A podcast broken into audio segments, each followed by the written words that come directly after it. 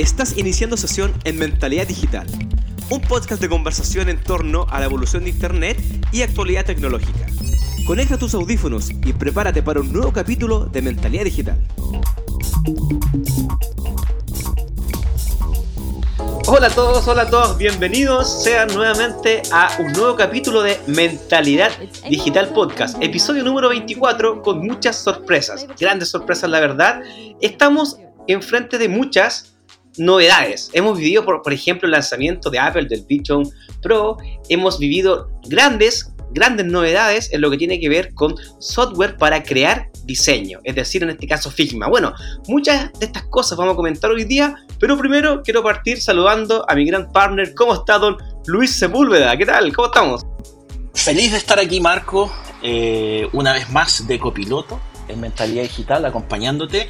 Y tenemos un tremendo, tremendo invitado el día de hoy, Javier Velasco, ¿cierto? Doble tambores. Javier Velasco. Sí, redoble de tambores para Javier. Eh, estoy hola. muy feliz hoy día, sí, muy feliz de, de conversar con Javier, eh, a quien tengo la oportunidad de eh, conocer en mis inicios, ¿cierto? Y tener ahí la oportunidad de haber trabajado con él en los inicios de MSM y después en, en Urrum, Chile-Canadá. Así que feliz. Y comentar un poquito, ¿cierto?, de que Javier fue parte de la primera camada de UX en el mundo a fines de los años 90. Y siempre dicen, siempre hay un chileno. Y él era, Javier era el chileno, Típica, ¿cierto? típica frase. Sí, metido en el grupo que fundó este campo, ¿cierto? Y por ahí hay al- alguna historia que tuvo la oportunidad de desarrollar los primeros wireframes, ¿cierto? Para algunos bancos por ahí. Y en cuanto a estudios, ¿cierto? Javier es eh, publicista, convención en diseño y doctor en ciencias de la información de UNC Chapel Hill, que si no me equivoco es Carolina del Norte, ¿cierto? Cuenta con más de 25, sí, perfecto, cuentas con más de 25 años de experiencia liderando proyectos de innovación digital como diseñador, investigador, instructor y científico, siempre desde una mirada al diseño centrado en el usuario. Se especializa también en proyectos de alta complejidad, ha trabajado para grandes corporaciones en Chile y Estados Uni- Unidos y en un sinfín cierto de rubros y ya desde hace cinco años ejerce aquí en Chile para Globant. Javier, bienvenido. Un Bienvenido. aplauso. Bienvenido, Javier. Sí, Hola, hola. Gracias chicos por la invitación. Encantado de venir a, compartir con sus eh, auditores. Y, y bueno, un gusto. Hay muchas cosas interesantes dando vuelta y muchas cosas eh, que le podemos ir dando una, una perspectiva histórica. Oye, pero, pero un poquito que eh, el audio quedó- está muy pesado porque hay demasiada calidad acá. Tremendo currículum, Javier. La verdad, qué grande invitado y mucha calidad acá, así que este audio va a quedar cargadísimo, pesadísimo por la calidad de nuestro invitado. Gracias, Javier, por estar acá junto a nosotros. Gracias a ustedes otra vez por la invitación. Encantado. Perfecto. Javier, Javier, iniciando este nuevo episodio, me gustaría que tú nos comentes un poquito sobre ti, ¿cierto? Sobre cómo te iniciaste eh, desde la publicidad, el diseño y cómo llegas hoy en día a lo que es eh, experiencia de usuario. Oca, eh, bueno, una, vuelta, o sea, no es tan larga la vuelta, pero es, ha sido un camino largo. Mientras yo estaba estudiando publicidad, se estaba popularizando básicamente la web. Y yo me empecé a fascinar con las posibilidades que podía generar este nuevo medio. O sea, preguntándome cómo esto nos va a poder permitir cambiar la manera de relacionarnos, cómo nos permite eh, comunicarnos de manera distinta, formar grupos, formar equipos de trabajo, crear iniciativas con gente que tenga intereses comunes, pero que no están necesariamente cerca. Eh, y, y en general, cómo nos iba a cambiar. Entonces, siendo yo un estudiante, ya mi, mi tesis la hice enfocada en el impacto de Internet en sus usuarios. Se llamó en esa, fue una de las primeras eh, tesis que se hicieron en Chile enfocada en el tema de Internet. De hecho, eh, en aquella época como que parte del comité me cuestionaba que si es que este medio iba a, a pegar o no, como no sabemos si esto va a ser una moda pasajera o, o va a ser realmente algo fuerte. Eh, imagínense cómo, cómo estaba, digamos, de, de esa la actitud en ese momento. Em, y eh, acercándose a mi graduación, yo quería meterme de lleno, entrar en este medio, como que en ese contexto no me atraía el mundo tradicional de las agencias. Quería aprender a ver cómo construimos, cómo diseñamos en la web, ¿no? cómo construimos, cómo vamos haciendo estos diseños para la web. Y lógicamente no había donde estudiar eso.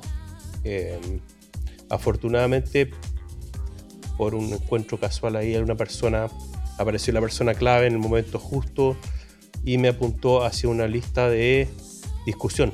Esa época de ser de la forma que tenía en las redes sociales era a través del mail, eh, gente que se suscribía en torno a un tema y había un pequeño grupo donde estaban comenzando este, este que podría ser como algunos precursores del diseño web y que a su vez posteriormente evolucionó en arquitectura de información eh, y lo que fue el mundo del UX.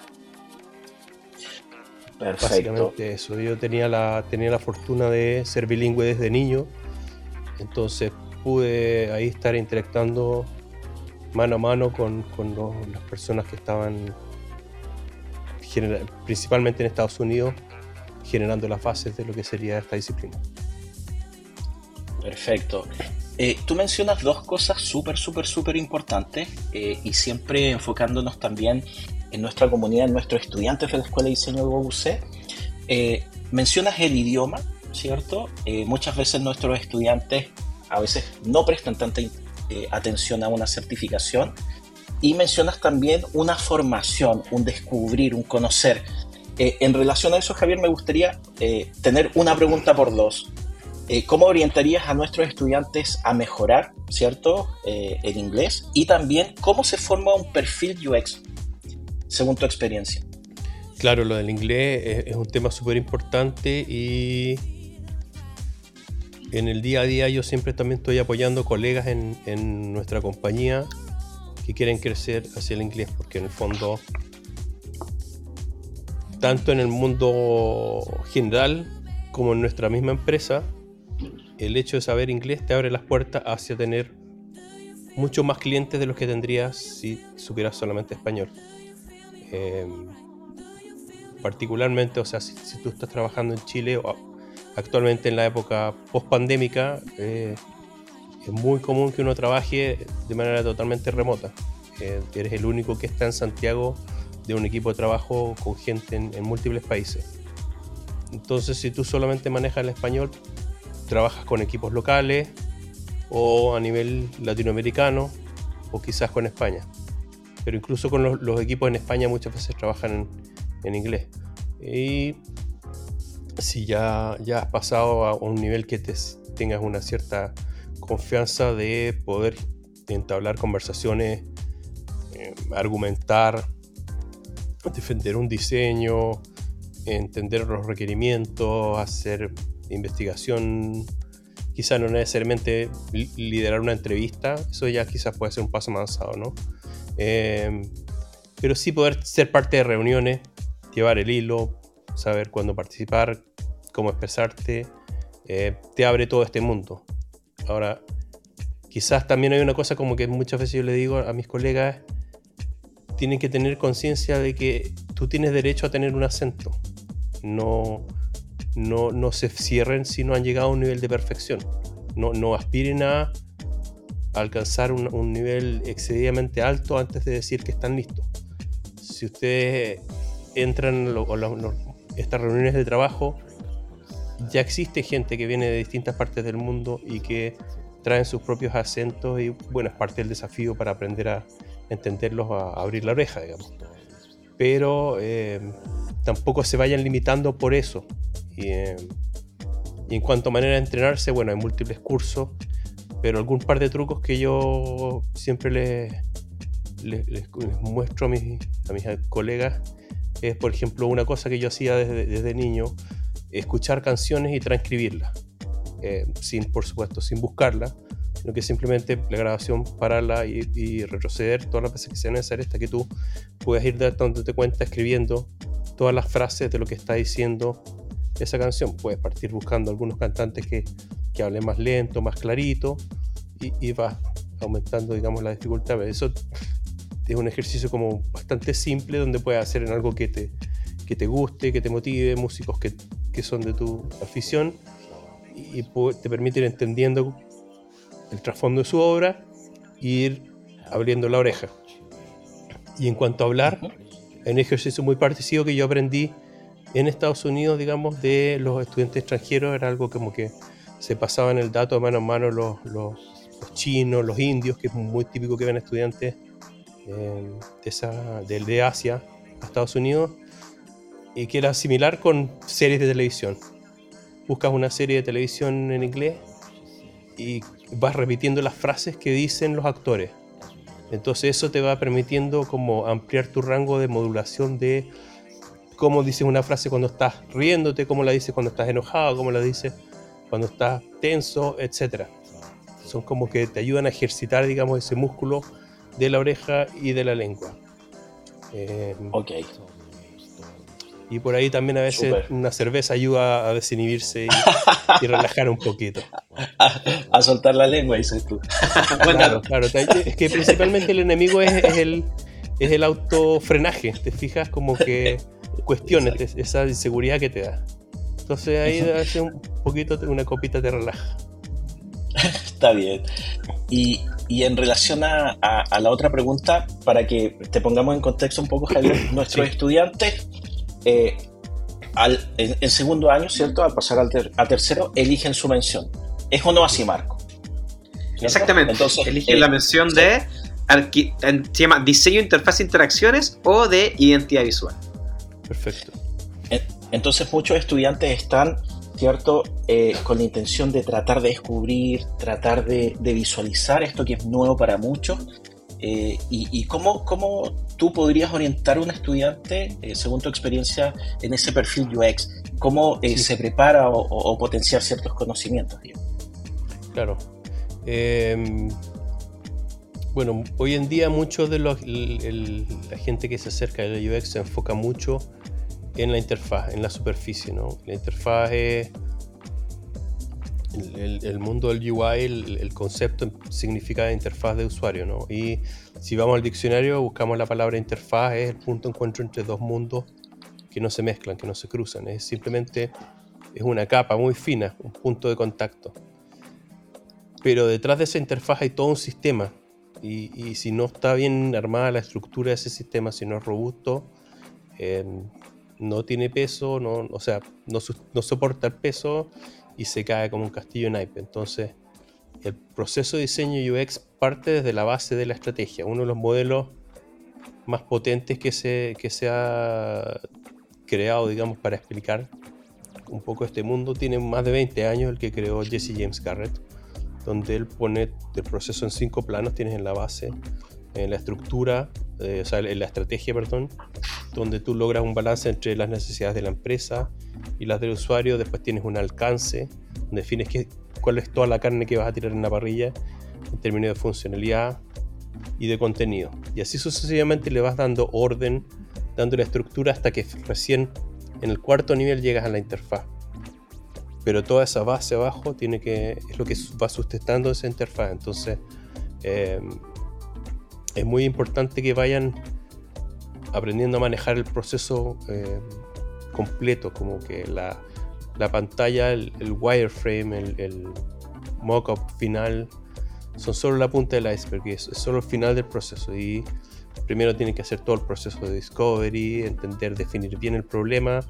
Y cuando ya tenemos el problema definido, tenemos que empezar a organizar toda esa información. Es muy importante siempre tener en cuenta esta mirada sistémica, ¿no? Como que no son pantallas, no son funcionalidades por separado, sino que todo está ahí conectado. Entonces, esa interconexión de esa, ese, los puntos de encuentro entre un lugar y otro forman una ilusión en la mente de las personas que lo están usando.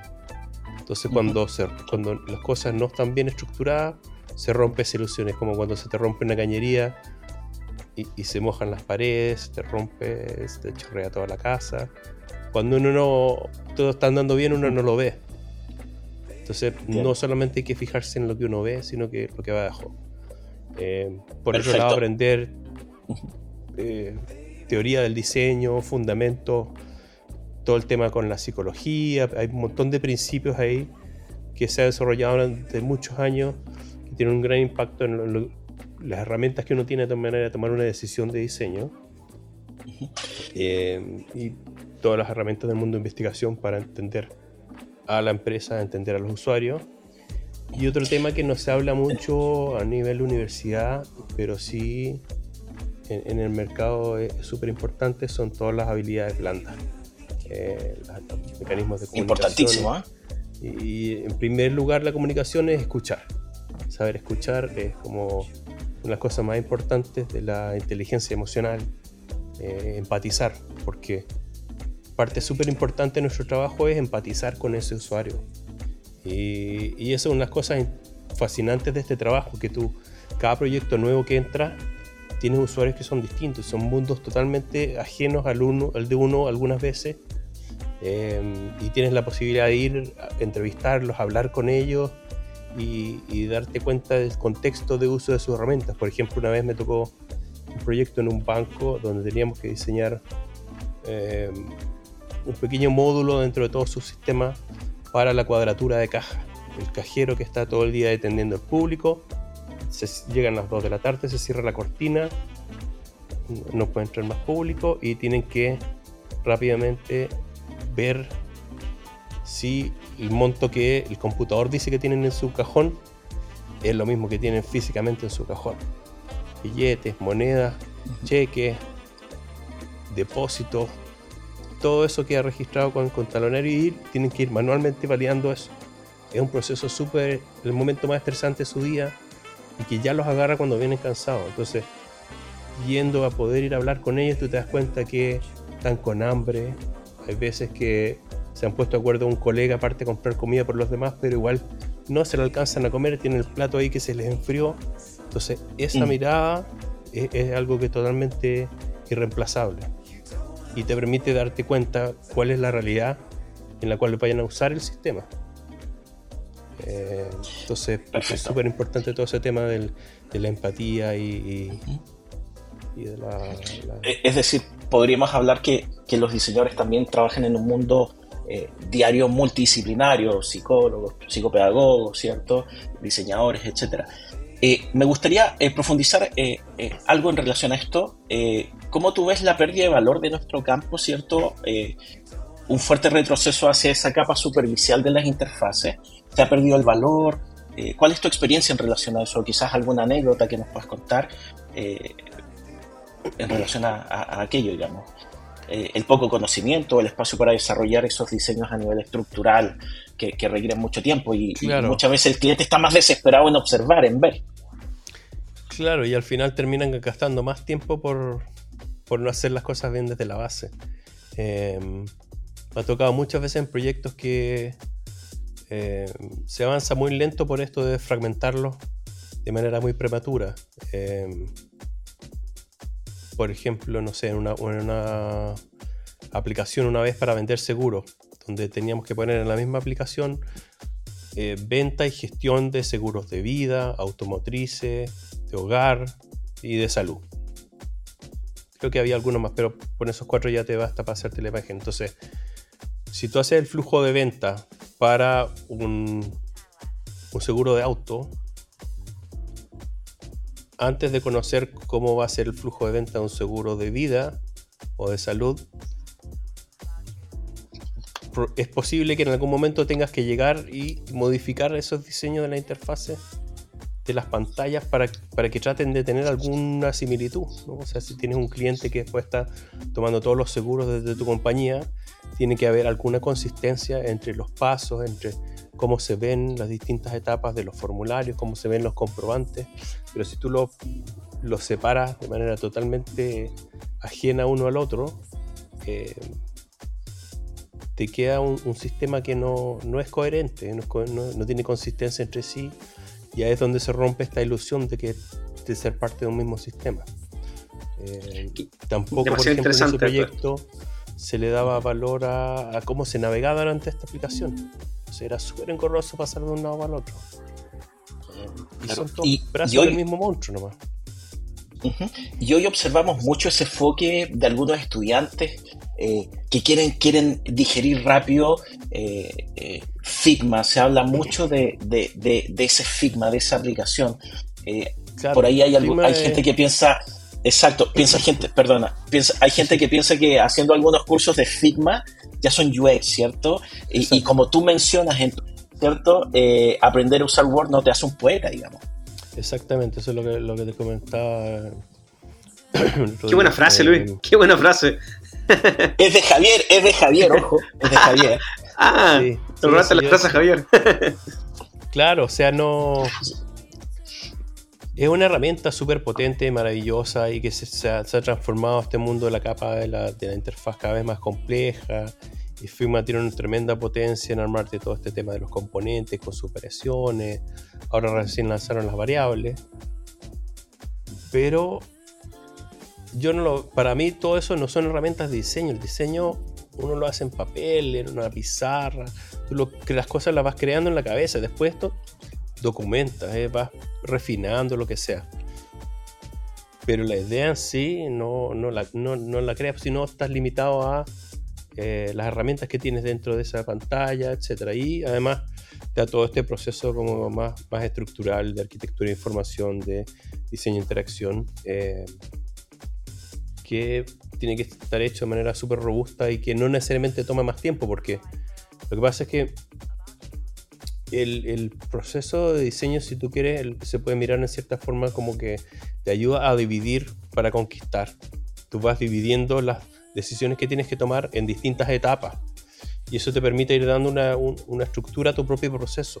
Tomar decisiones de manera súper enfocada en determinado momento y esas decisiones van a ser la base a las que vienen posteriormente. Si tú te, aceleras mucho en llegar a la interfaz, tienes que decir todo de manera simultánea.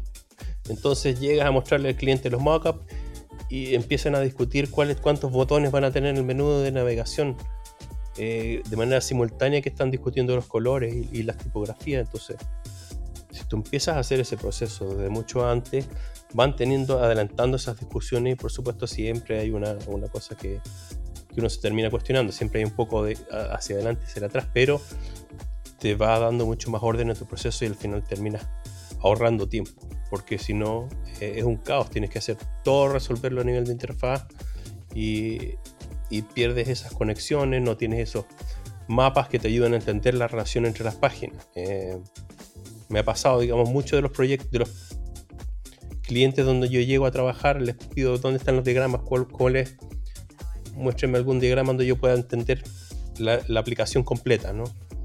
Eh, más allá de ver la página por página donde puedo ver algo que me, en una pura mirada me dé cuenta de todo el sistema o todo el sitio web. Ah, eh, eso es un típico error que pasa en, la empresa. claro. Muchas veces los equipos modernos o incluso grandes empresas con mucho prestigio no tienen esas cosas. La gente como que ha olvidado eso que era la base de lo que nosotros hacíamos. Cuando nosotros estábamos ahí a, principios del 2000, la arquitectura de información era lo, fundamental, era la parte más importante. Después los wireframe eran una cosa eh, anexa, eh, pero era como súper clave cómo generamos estructura para que estos espacios de información sean eh, intuitivos para las personas que lo están recorriendo. O sea, eh, ahí hay una metáfora como de la arquitectura, de los espacios. Eh, por ejemplo, si, si tú vas a un, aeropuerto un hospital una universidad, tú puedes entender claramente ahí que hay espacios compartidos y después espacios específicos. O sea, por ejemplo, en, una universidad tú tienes eh, los comedores que son comunes, la, zona de acceso, la biblioteca que muchas veces es común, otras veces hay bibliotecas especializadas para distintos departamentos, cada departamento tiene su edificio, digamos el, departamento de la escuela de teatro, la escuela de, literatura, eh, la escuela de ciencia, etc. Y después salas específicas, ¿no? Y lo mismo pasa con, las web, con las aplicaciones. Tienes espacios comunes que te permiten llegar desde un lado a otro y después tienes cosas más específicas donde estás interactuando. Entonces, la manera que se organiza toda esta distribución de los espacios tiene que obedecer las necesidades de las personas, los atributos de las personas. Eh, llevamos de nuevo la, metáfora de la arquitectura a una casa, si una familia le gusta mucho estar compartiendo en una sala común, la arquitectura de esa casa va a ser distinta que si una familia que pasa todo el tiempo en su dormitorio, cada uno encerrado. Exactamente, una buena, buena metáfora. Uy, Javier, yo tengo una, algo que acotar. Eh, este perfil ha ido cambiando mucho. Yo recuerdo hace muchos años, cuando estaba este tema de, la web, existía el webmaster, me acuerdo. Era típico el webmaster. Después fue el diseñador web, que básicamente hacía el trabajo cierto de diseñar y desarrollar una web y era un perfil súper específico. Eh, y después empieza a surgir este tema, como tú bien dices, ¿cierto? Los 90 empieza a llegar esto de la arquitectura de información, empieza a llegar todos estos, e, estos modelos que estamos conociendo ahora, el concepto de la usabilidad súper importante. Y ahora tenemos, ¿cierto? Eh, si buscamos términos laborales, ¿cierto? Tenemos el diseñador UX UI. Tenemos incluso ya ahora perfiles mucho más específicos, el product designer, etc. O sea, o el arquitecto de información. O sea, cada vez este perfil se va perfeccionando aún más y ya no tenemos solamente una persona que no haga todo. Ahora, la pregunta es un poco dentro de tu experiencia. ¿Qué es lo que el mercado actualmente necesita de, estos perfiles? Em, claro, originalmente el, UX hacía lo que hoy en día hace el, Product Designer, el Service Designer, el UX y el, y el UI algunas veces. Incluso a veces lo que hacía, el frontend. El frontend era como un claro. súper grande. Eh, y, actualmente, por un lado, eh, depende mucho de la escala del equipo, ¿no? De la empresa, de la, madurez de diseño que tenga, la complejidad, la cantidad de recursos, el tamaño del equipo. Eh, entonces puede que tengas una persona que sea como diseñador y que lo llaman UX slash UI que hace toda la definición y en esos casos muchas veces el producto lo define más bien el negocio. lo cual es, delicado porque se pierde un poco este empuje que es justamente la, idea general de, de, nuestro rol que es eh, dar la mirada del usuario, asegurarse que el producto que tú estés creando sea necesario, que haya una necesidad para ello en el mercado, porque muchas veces pasa que en una empresa o una persona se le ocurre una idea, se enamora de su idea la, y la manda a, fabricar y después lanza un producto y nadie lo usa porque nadie lo necesitaba. Em, me ha tocado vivir ese proceso muchas veces. Em, ¿tú, tú, tienes una cierta aprensión en este perfil UX UI que lo, hemos conversado.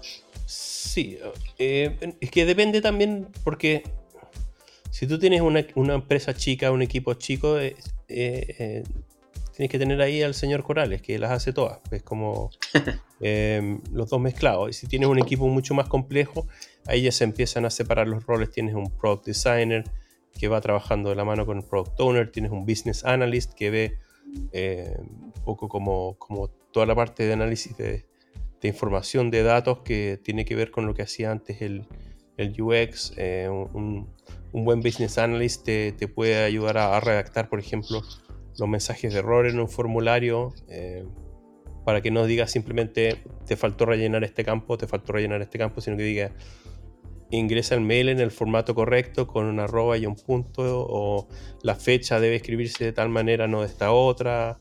Eh, y si, no tienes esa diversificación, lo hace una persona. ¿no? Entonces después sigue eh, el UX trabaja con un BD en dupla. BD es como sinónimo de UI.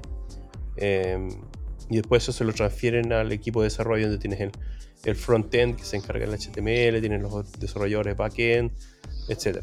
Pero si tu equipo es más chico, eh, tienes el, UX y el UI fusionados en uno. Ahora el problema está en que en la práctica muchos de esos roles de UX UI y, la formación de UX UI es 90% eh, UI y 10% UX. Entonces se generan estas, estas interfaces que, te explicaba antes, como que no tienen soporte. No hay, no se da espacio dentro de la organización para hacer investigación con los usuarios, para entender bien cuál es el problema, eh, para establecer un proceso de arquitectura y, te apresuras en ir a la interfaz y salen cosas bonitas que pueden tener cierto grado de usabilidad, eh, pero es muy fácil encontrar errores en ellas. Para adentro, nosotros vamos a tener, ¿cierto? O estamos enfocados en, nuestros estudiantes que principalmente eh, toman la decisión de irse hacia el lado de, diseñar interfaces, interacciones, ¿cierto? Eh, y empiezan a meterse en este mundo. Probablemente muchos de nuestros podcast escucha, ¿cierto? son de estos perfiles. Y ¿Podrías comentar así como rápidamente, qué es lo que hace un UI? ¿Cuál es su perfil? ¿A qué se dedica? ¿Y qué es lo que hace un UX? Un poco para, para estos alumnos que, están descubriendo este mundo. Claro, como te decía, mira, en equipos más grandes eh, trabajan de la mano, como dupla.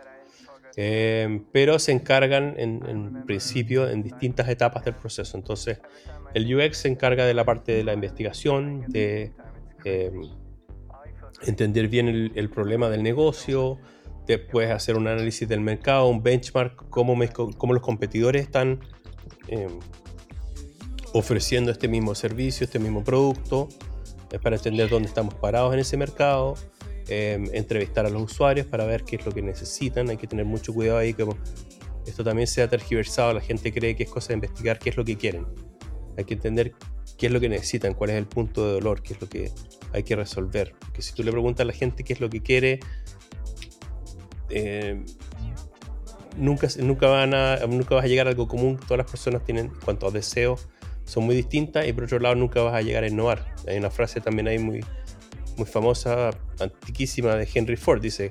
Si ah, me hablando de esa misma. Le preguntar a la gente qué es lo que quiere, me hubieran dicho que querían caballos más rápidos. Y, él no habría inventado nunca el auto. O sea, bueno, en realidad no lo inventó él, lo inventó eh, muchos otros y, Benz fue el que lanzó el primero al final, pero bueno. Eh, eh, en relación a lo la que idea importante es esa. Sí, sí, entiendo. En relación a lo que comentas, Javier, es como cuando el cliente, por ejemplo, nos dice, nos gustaría mejorar la experiencia del usuario, queremos que nuestros clientes se enamoren de nuestro producto y tiene que ser alucinante. Es como cuando dicen, oye, métele más diseño. Pero también, también debemos entender que crear y, tú bien lo mencionas anteriormente, y es bueno que nuestros estudiantes lo entiendan, porque a veces se meten mucho, ¿cierto?, en lo visual, sin entender y sin conocer a nuestros usuarios y sus necesidades, lo cual de alguna manera eh, fomenta un gran riesgo que conduce a una solución mal diseñada, ¿cierto? Eh, y, y, ahí me... Claro, como, como, te explicaba antes en el caso del banco. Claro, entonces esas consecuencias negativas, sí, se cruzó un poquito. Pero básicamente lo que te quería eh, comentar es que esas consecuencias negativas muchas veces el cliente no lo observa o no lo ve. Y me imagino que hoy tú como trabajas en una empresa multinacional, los tiempos de investigación son mayores, son menores, depende del cliente. Eh, ¿Cómo ustedes abordan eso, digamos, en relación a una, a una pequeña y mediana empresa, por ejemplo? Sí, depende mucho del cliente, exactamente. Depende de los contextos de ellos, de, la madurez del equipo de ellos eh, y de uno mismo en la capacidad que se tengan de convencerlo. Y, en eso va un poco también lo que te explicaba antes de la importancia de las habilidades blandas. Porque mucho de lo que nosotros hacemos en nuestro trabajo implica ganarte la confianza de personas que eh, hacer que tomen decisiones hacia favorables a tus procesos que te ayuden a meterle tiempo en, a investigación en UX en su agenda em, y aunar voluntades entre gente que donde hay conflictos es muy común que uno llega a una empresa y hay dos departamentos que, se pelean de las mechas y tú tienes que lograr que se den la mano eh, uno es un poco como el director de orquesta em, Ahora, por otro lado, si, volvemos como a, la, pregunta anterior de, la relación entre el UX y el UI, la definición, diferencia entre estos dos perfiles, el, UX es el que ve como investigación tanto mercado como usuario, eh, definición del problema y la, estructura macro, toda la parte de arquitectura de información, eh, diseño de interacción, digamos, si tengo un flujo de registro para no sé, vender entradas a un teatro, ¿cuántos pasos va a ser eso? ¿Va a ser en una pura pantalla o va a ser en cinco pantallas? Entonces, ese es el proceso que uno hace antes de llegar a la pantalla y después muchas veces el UX termina con el wireframe Y ahí le pasa la posta al, al BD o al UI. el UI colabora mano a mano con el UX para generar esos wireframes. Depende mucho del caso. Y después lo lleva a alta fidelidad. Ya va discutiendo tipografías, colores, texturas, fotografías o ilustraciones, etc. Em, ahora, actualmente en los grandes equipos también está todo el otro factor de los que son los sistemas de diseño.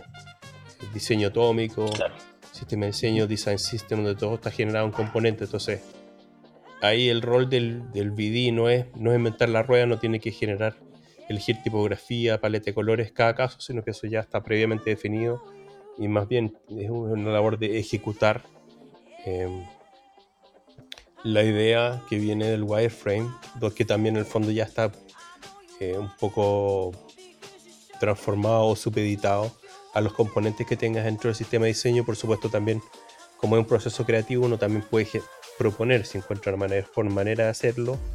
Se discute con todo este equipo de sistema de diseño y se puede innovar.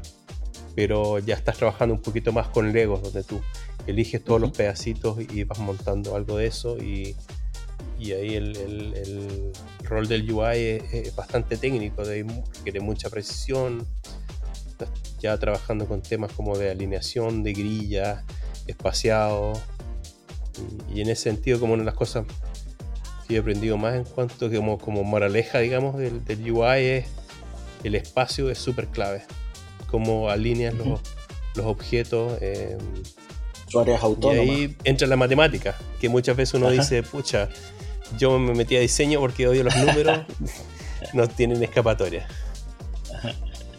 Bien.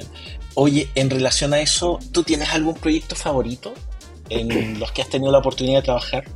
Algo que destaque para ti, mm, quizás no por un tema visual, sino por, por algún proceso o eh, por la solución de conflictos, digamos, o por elementos que tú decidiste agregar cómo funciona un producto. Eh, algo que destaque para ti? Eh, sí, hay uno que hice hace un par de años em, para, una empresa en, Argentina, una, una, empresa internacional, digamos, que donde la casa matriz para toda Latinoamérica estaba en Argentina y la audiencia particular de este producto era eh, gente rural con, muy pocos recursos, con muy, bajo nivel de educación. Em, y era como un desafío súper grande para mí, como entender quiénes eran estas personas, lograr conectar con ellos. Eh, las veces que he ido yo de visita a Argentina ha sido como siempre en ciudades, no, no, tenía ninguna exposición a lo, que era la Argentina rural. Eh, gente con teléfonos muy antiguos, con eh, a veces sin planes de los datos, pasaba que para poder hacer reunión con ellos no tenían que comprar especialmente datos para su teléfono para poder recibir la videollamada. Em, y, también nos costó mucho agendar esas entrevistas con ellos. Hicimos distintas rondas de prueba de usabilidad con ellos. Antes de, con una propuesta, digamos, un diseño antiguo que querían implementar y nosotros logramos que el equipo frenara eh, a través de estas pruebas de usabilidad donde las tareas principales fallaron. Eh, la gente no fue capaz de hacer lo, que suponía que básicamente tenían que hacer con el sistema. Entonces eso nos logró, nos ayudó a convencer al equipo que necesitábamos un diseño nuevo. Eh, entonces gente que vivía muy en el día a día.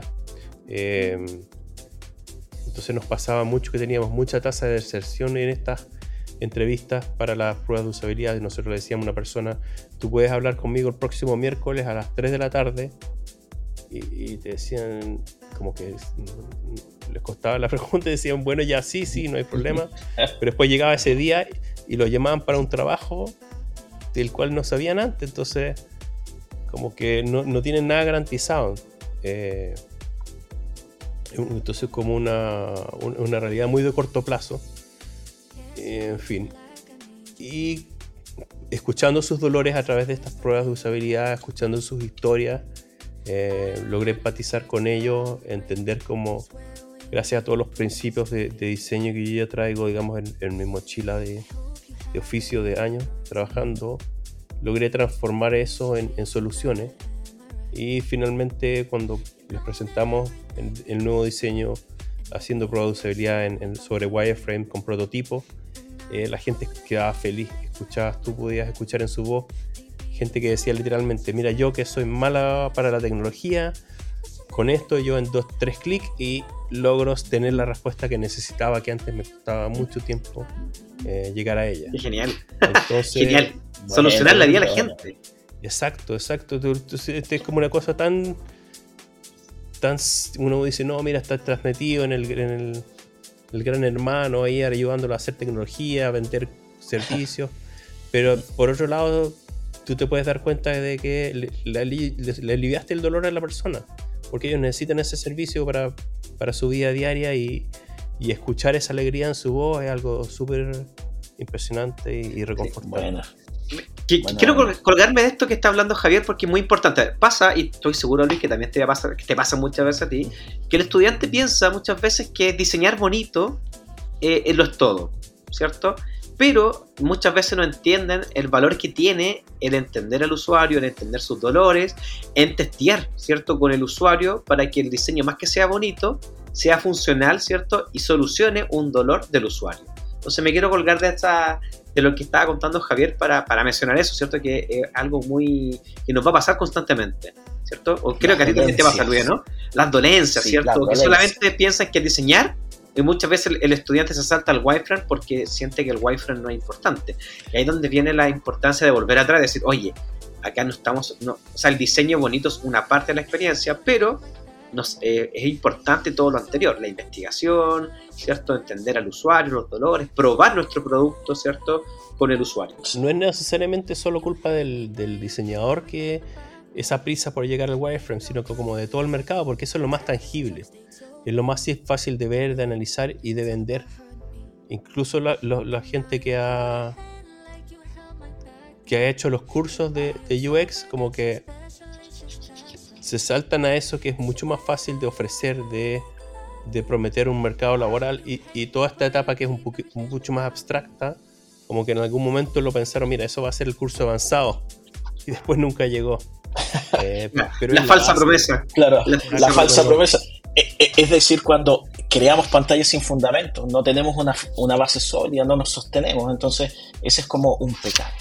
Entonces al final todas las aplicaciones son iguales, y, no resuelven ningún problema y, está lleno. Claro, o sea, hacemos la copia de y, finalmente damos la misma solución que dio otro bajo otro contexto. Exacto. Y eso no es fácil. Ese, es el problema. Para nada. Es súper difícil. Entonces, por eso es tan importante, nuevamente, como reitero, tener, trabajar súper bien las habilidades blandas, porque hay que estar convenciendo a medio mundo para poder hacer las cosas bien. Eso es como súper interesante en mundo. Porque hay mucha gente que le gusta llegar, sentarse, colocarse su audífono y trabajar, ¿cierto? Meterse en su mundo. Pero para este perfil, ¿cierto? Se necesita alguien con habilidades blandas, como tú dices, porque va más allá de generar un, diseño tiene que ver con interactuar con los usuarios, tiene que ver con muchas cosas que no nos has comentado en este capítulo. Javier, tengo otra pregunta que tengo que hacerla así o así porque eh, durante este último tiempo hemos, visto cómo la inteligencia artificial, ¿cierto? Ha ido, de alguna forma, alguna gente cree que pone en peligro su, trabajo. ¿Cómo, ¿Cómo visualizas tú los riesgos, ¿cierto?, de la inteligencia artificial en este mundo de la experiencia de usuario. Sí, ahí te cito el meme, yo no le tengo susto a la inteligencia artificial, sino a la estupidez real. Eh, el, problema no está en, la herramienta, sino en cómo se usa, en quién la usa. Ah, ¿no? Volviendo a otra frase cliché, con gran poder eh, viene gran responsabilidad, ¿no? Son herramientas muy poderosas y, que pueden generar mucho daño. Entonces, justamente en, este campo donde, como venimos hablando, hay, hay muchas cosas que no se entendieron y que no se han sabido valorar, eso hace que haya gente que piensa que lo puedas reemplazar fácilmente eh, con una solución a medias tintas. O sea, obviamente es algo que va a seguir evolucionando, ¿no? Pero eh, hoy en día los resultados que yo he visto, incluso como a nivel de reacción de texto, eh, les falta mucho. El tema de generación de imágenes es una cosa como súper alucinante, pero de ahí a, generar. No sé, es como que en realidad estoy, estoy diferente un poco, pero que me acordé que hay gente como que lo, lo, lleva al mundo del arte, ¿no? Como. Eh, de, un, famoso videoclip que era muy bueno. Eh, generar una versión copiada con, con inteligencia artificial, puede decir en los comentarios, es mejor que el original. Y puede ser muy, muy vistoso, muy llamativo, pero no tenía el mismo impacto emocional de lo que es realmente arte. El arte tiene una cosa de, de transmitir, pero bueno, el, diseño no es arte, el, diseño está supeditado a una misión. Em, entonces hay mucho espacio en los cuales uno puede usar la inteligencia artificial y estos sistemas generativos eh, para acelerar los procesos de UX. Em, y ahí está más bien el peligro entre eh, que si tú sabes, sabes distinguir entre, entre, una cosa buena de un profesional, pero si sabes muy poco es muy fácil que te engañen y que eh, con soluciones hechas a la rápida con estas máquinas, como que en el fondo es como una persona ni tan inteligente pero muy rápida. Mm, Entonces si alguien no sabe la diferencia entre eso, puede llegar a, pensar que es algo fácilmente reemplazable Em, etcétera. Pero claramente es algo que tiene mucho potencial y, que le vamos a seguir buscando, explorando. Em, por ejemplo, yo, las áreas donde he encontrado muy útiles como clasificación de, de textos, de organizar, hacer síntesis de resultados, em, trabajar por tú con, con transcripciones de entrevistas pero eh, también ahí de, nuevo vuelve a ser algo muy peligroso, porque en el fondo, si tú estás, eres estás presente en esa entrevista, escuchas a la persona conversando, o después lees su texto palabra por palabra para sacar una conclusión, y tú mismo estás haciendo ese trabajo de sintetizarlo, captas la riqueza de, la, de las sutilezas en el discurso de esa persona, cuáles son las vivencias que está transmitiendo el usuario y si tú eso se lo pasa a una máquina para que te dé una síntesis, obvio llegas antes. Pero no te da la misma potencia para poder empatizar con esos usuarios, eh, entender dónde están sus dolores eh, y, por qué los afligen tanto. O sea, podría decirte, mira, los dolores son 1, 2 y 3. Pero realmente qué significan, cómo llegaron a ellos, cómo les afecta su vida diaria, eso se va a perder en el camino. Y ahí está la clave de la riqueza de lo que hacemos. Entonces, eh, va a ir teniendo, vamos a ir desarrollando herramientas cada vez más potentes para eso, pero todavía pero son herramientas. Siguen siendo herramientas, que hay que saber aprovecharlas. Y hay que, y hay que saber bien cómo usarlas, hay que tener mucho cuidado en cómo usarlas. Sí, en relación a eso, de doble eh, Entiendo. En relación a lo que tú comentas, Javier, también comentarte que nuestros estudiantes en DuoC realizan dos prácticas, una práctica laboral y una práctica profesional. ¿Qué consejo darías tú a nuestros estudiantes, cierto? Que quieren crecer, quieren buscar sus prácticas, su perfil profesional orientado a, lo que tiene que ver con, el UX. Eh, ¿cómo, tú aconsejarías a esos estudiantes eh, a prepararse para poder buscar una práctica laboral, una futura oportunidad de negocio? Eh, cuéntanos un poquito eso, si, si nos das algunos tips, te lo agradecemos un montón también. Sí, hay, hay un vicio macabro del mercado que, que muchas veces como que eh, no toman a nadie con menos de X años de experiencia, Como eh, entre dos o tres. Eh, y, muchas veces como que las prácticas son muy mal respetadas, valoradas, algunas ni se pagan, etc. Es como un tema súper sacrificado, pero a veces no queda otra como que, que hacer el noviciado. Y una alternativa es como que, que vayan ellos ejercitando, soltando la mano con proyectos propios. Em, el otro día en, una entrevista similar explicaba también Puerto Tuyo. Yo mismo mis primeros años lo que partía era eh, haciendo, analizando eh, aplicaciones, analizando sitios web, em, generando como propios informes, como haciendo una, una, evaluación heurística, que es como una de las metodologías básicas de análisis de usabilidad. Eh, pero te permite evaluarlo, entenderlo, analizar la calidad y ahí puede que se sorprendan que grandes empresas van a tener, van a encontrarle falencias. Entonces, eh, es como un poco como cuando uno era niño y, eh, habría un, un, autito control remoto para entender cómo funcionaba, ¿no? claro. Jugar un poco a eso. Entender. y eso te permite ir armando una carpeta. Eso lo, lo puedes transformar en un informe a todo color, bien diagramado y lo vas guardando y puedes generar cuál sería, en base a todos estos problemas que yo detecté, cuál sería mi solución. Eh, puedes meterle también investigación, puedes hacer pruebas de usabilidad sobre sitios que existan. Entonces, puedes, si no encuentras, digamos, a, personas específicas, llamar amigos, llamar familia y hacer pruebas de usabilidad con ellos. Mira, este es una este es un, diario electrónico. Búscame cuáles son las cinco noticias más recientes sobre X tema. Y tú vas haciendo esa observación, practicando y, y vas generando los informes y después cuando tienes que llegar a una entrevista tienes algo que mostrar. Entonces es súper importante eso, como que mostrar el proceso. Cuando tú estás entrevistando para un trabajo en particular de UX, eh, un error muy común que hacen los chicos es mostrar solo las pantallas finales, mostrar solo el UI. Mira qué lindo todo esto, todos con unos colores ¿ah? fabulosos. Pero ¿cuál es el proceso detrás? ¿Cuál es el proceso que está detrás? ¿Cuál es lo importante? Nosotros cuando estamos entrevistando en UX, lo más importante es que entendamos cuál es su manera de pensar un proyecto, cuál es su manera de desarrollar las ideas, sobre qué se afirman, qué usan para investigar, cómo solucionar los problemas, cuál es su capacidad de solucionar un problema. Entonces, si muestras solamente las pantallas, no, no, tienes esa visión, no sabes qué capacidad tiene para resolver problemas. Y eso es lo importante. Y en relación a lo que comentas, eh, eh, Javier, eh, Globan actualmente tiene un tema que nos gustaría que nos puedas comentar un poquito del Design Center, ¿cierto? Y de alguna forma es como una búsqueda de talentos también. Sí, eh, justamente tratando de suplir este problema que te mencionaba antes, que hay una brecha entre que tú te gradúas y que eres empleable por el mercado, digamos.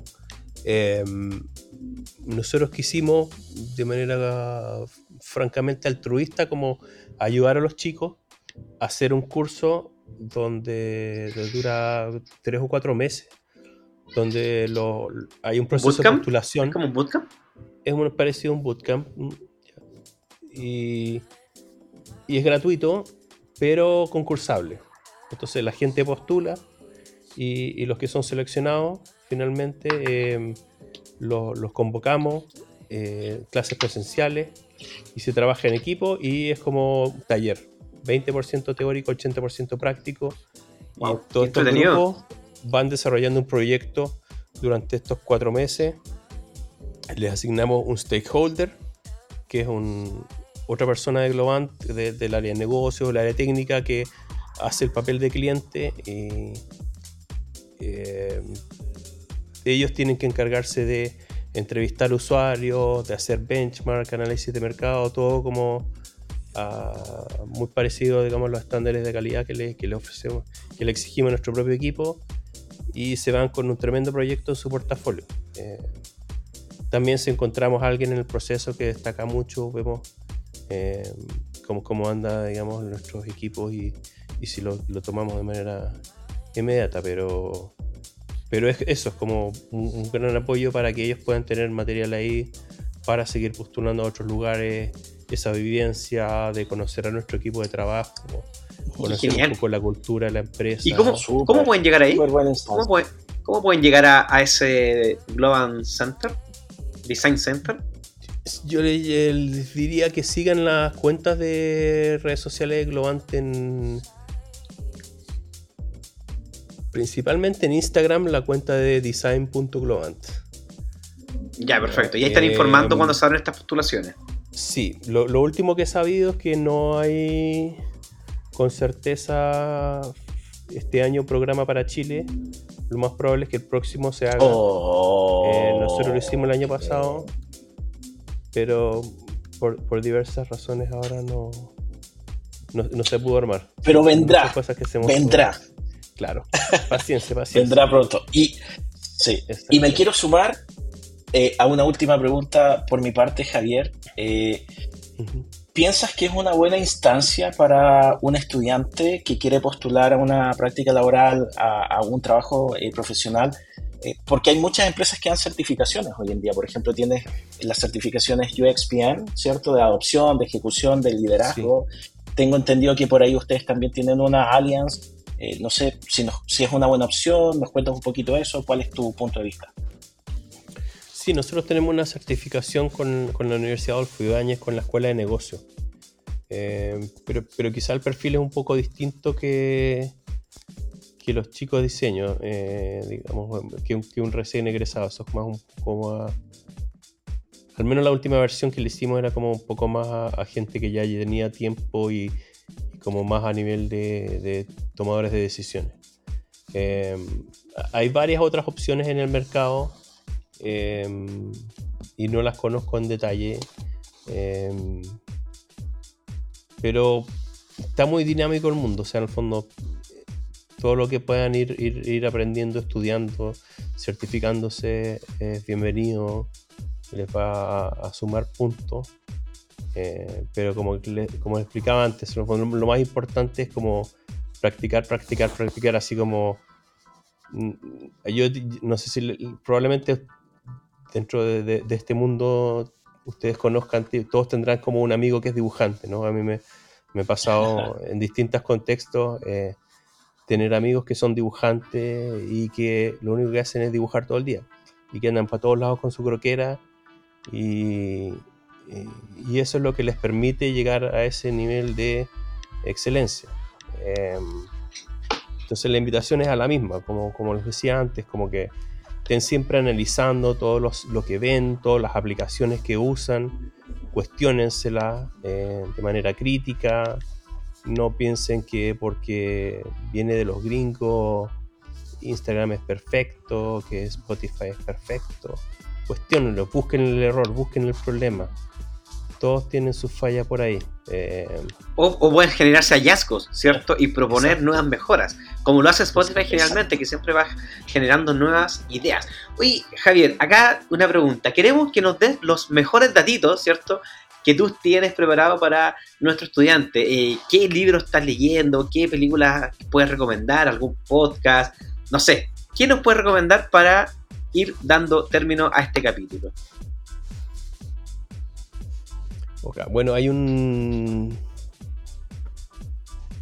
Hay un libro que nosotros editamos, em, creo que el año pasado se hizo el lanzamiento, donde tiene más de 40 autores de Latinoamérica.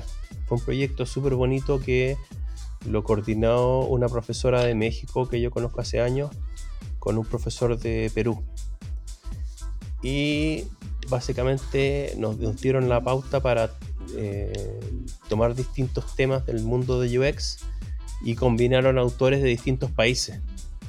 Entonces la mayoría de nosotros nos tocó trabajar con gente que no conocíamos antes. Eh, y fue una experiencia súper bonita. Yo trabajé ahí en el capítulo de arquitectura e información eh, con gente de, Honduras y de Nicaragua. Em, yo hice como el, introducción, conclusión, ellos agregaron dos estudios de caso. ¿Y, este libro cómo se llama? Eh, se ah, llama UX, Latam. Eh, creo que historias del campo o algo así. Son ¿Y, dónde, 50 páginas. ¿Es, ¿Ese un libro digital o se puede Es un libro digital de distribución gratuita en, en, la Universidad del Pacífico Perú. ah, mira. Podríamos dejar el link acá en el capítulo. Sí, sí. si nos dejas el link sería genial. Sí, sí pero basta con buscar UX Latam libro eh, y, lo van a encontrar y, les dejamos el link ahí. Eh, Buenísimo. Aquí lo, que es algo como es contundente, son 350 páginas, ahí tienen para tenerse un buen rato. Lo encontré, lo eh, encontré. Sí, lo vamos a dejar ahí. Ahí está, ahí está, ahí está. Lo vamos a dejar en, en cuanto a, otros recursos, la verdad, como les explicaba antes, yo me muevo más en, inglés. Em, un podcast ah. muy bueno es el de Jorge Arango. Se llama The Informed Life. Eh, Jorge Arango es un colega panameño que partió también hace mucho tiempo junto conmigo en este camino y ahora vive en, Silicon Valley eh, hace años se transformó en el tercer autor del, famoso libro del oso polar de arquitectura de información. Ah, buenísimo. Em, un clásico. Mira, bueno. un clásico. Obligatura- claro, también volver a los obligatoria. Leerse el libro de Garrett, de experiencia de Mm. usuario, en el define todo este proceso. El libro de Steve Krug de usabilidad, no me hagas pensar. Los Claro, están son disponibles en clásicos. español.